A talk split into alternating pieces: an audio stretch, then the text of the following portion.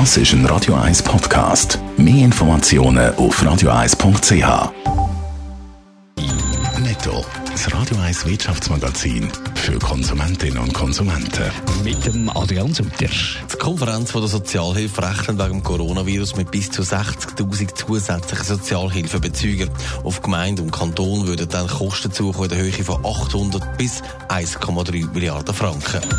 Wer mit der australischen Airline Qantas fliegt, muss eine Schutzmaske tragen. Zudem werden als Corona-Schutzmaßnahmen die Catering vereinfacht und die Leute müssen, wenn möglich, während dem Flug sitzen bleiben.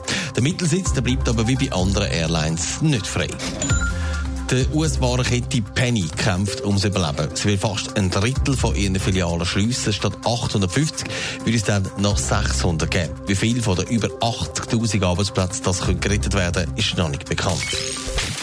Der eine oder die andere hat während dem Lockdown einen Haufen Zeug heimbestellt. Wieder andere haben gewartet bis zum 11. Mai, wo die Läden wieder aufgegangen sind. Und nochmal andere, die haben beides gemacht. Adrian Sutter, jetzt gibt es Zahlen, was die Leute nach dem Lockdown so gepostet haben.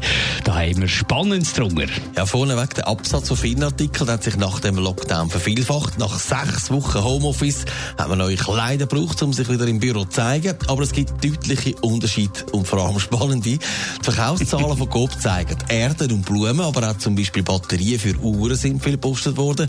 Das ist beim einen oder anderen offensichtlich tatsächlich Zeitstill gestanden geblieben in dem Lockdown.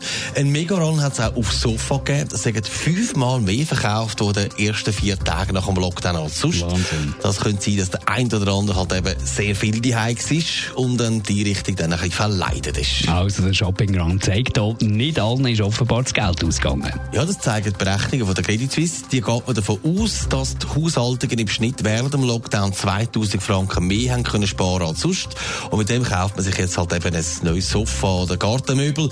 Übrigens, besonders spannend noch zum Anfügen, es sind in den ersten Tagen nach dem Lockdown auch doppelt so viel Verlobungs- und Ehering verkauft worden. Also nicht alle sind sich offenbar die gegenseitig auf den Sack gegangen. Das ist doch schön. Netto, das Radio 1 Wirtschaftsmagazin für Konsumentinnen und Konsumenten.